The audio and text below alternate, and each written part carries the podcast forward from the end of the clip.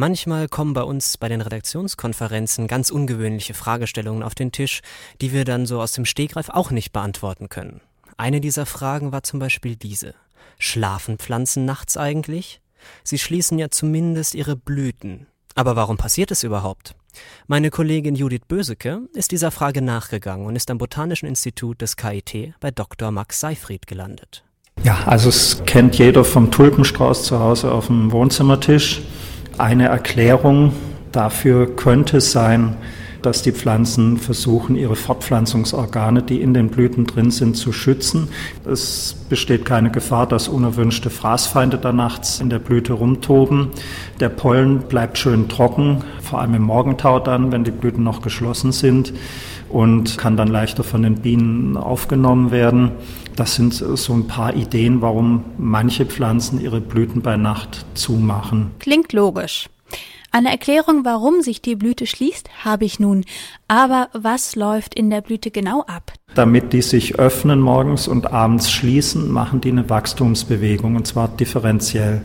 Wenn die sich öffnen sollen, wachsen die Zellen auf der Innenseite der Blütenblätter schneller als die außen und dann krümmt sich das nach außen. Wenn die Blüte sich schließen soll, dann wachsen die Zellen auf der Außenseite schneller als die innen und dann schließt sich das Ganze wieder. Das Ganze ist also eine Zellvergrößerung durch die Aufnahme von Wasser.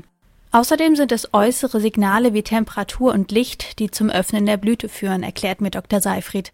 Und bei der Öffnung der Blüte spielt noch ein weiterer Prozess mit ein, eine Art Gedächtnis, auch endogene Rhythmik genannt. Die wissen also prinzipiell, jetzt kommt der Tag, jetzt mache ich auf oder jetzt kommt die Nacht, jetzt mache ich auch wieder zu. Und diese endogene Rhythmik wird natürlich durch äußere Einflüsse angestoßen, also in der Regel auch durchs Licht und läuft dann aber unabhängig davon über mehrere Tage, Wochen unter Umständen durch selbst wenn sie den Lichtrhythmus verändern. Und dann macht die Pflanze das einfach zur falschen Zeit, macht sie dann die Blüten auf irgendwann mal. Das ist ein chemisches Gedächtnis, das läuft über Moleküle, die dort auf und abgebaut werden. Und wir Menschen kennen das auch, wir nennen es Jetlag. Ein Jetlag bei den Pflanzen. Unglaublich, was bei den kleinen Blümchen so alles passiert. Da erscheint mir die Frage, ob Pflanzen schlafen können, gar nicht mehr so abwegig. Es gibt Pflanzen, die gehen richtig in einen Schlafzustand nachts. Und zwar nicht nur was die Blüten anbelangt, sondern vor allem auch die Blätter werden nach unten geklappt. Und ein Baum heißt auch Schlafbaum umgangssprachlich, weil er seine Fiederblätter nach unten klappt. Verwandt mit der Mimose, wo sie das auf den äußeren Reiz hin machen. Einmal hintippen und das Ding geht runter. Die Mimose macht es übrigens nicht nur, wenn sie die ärgern, sondern auch nachts.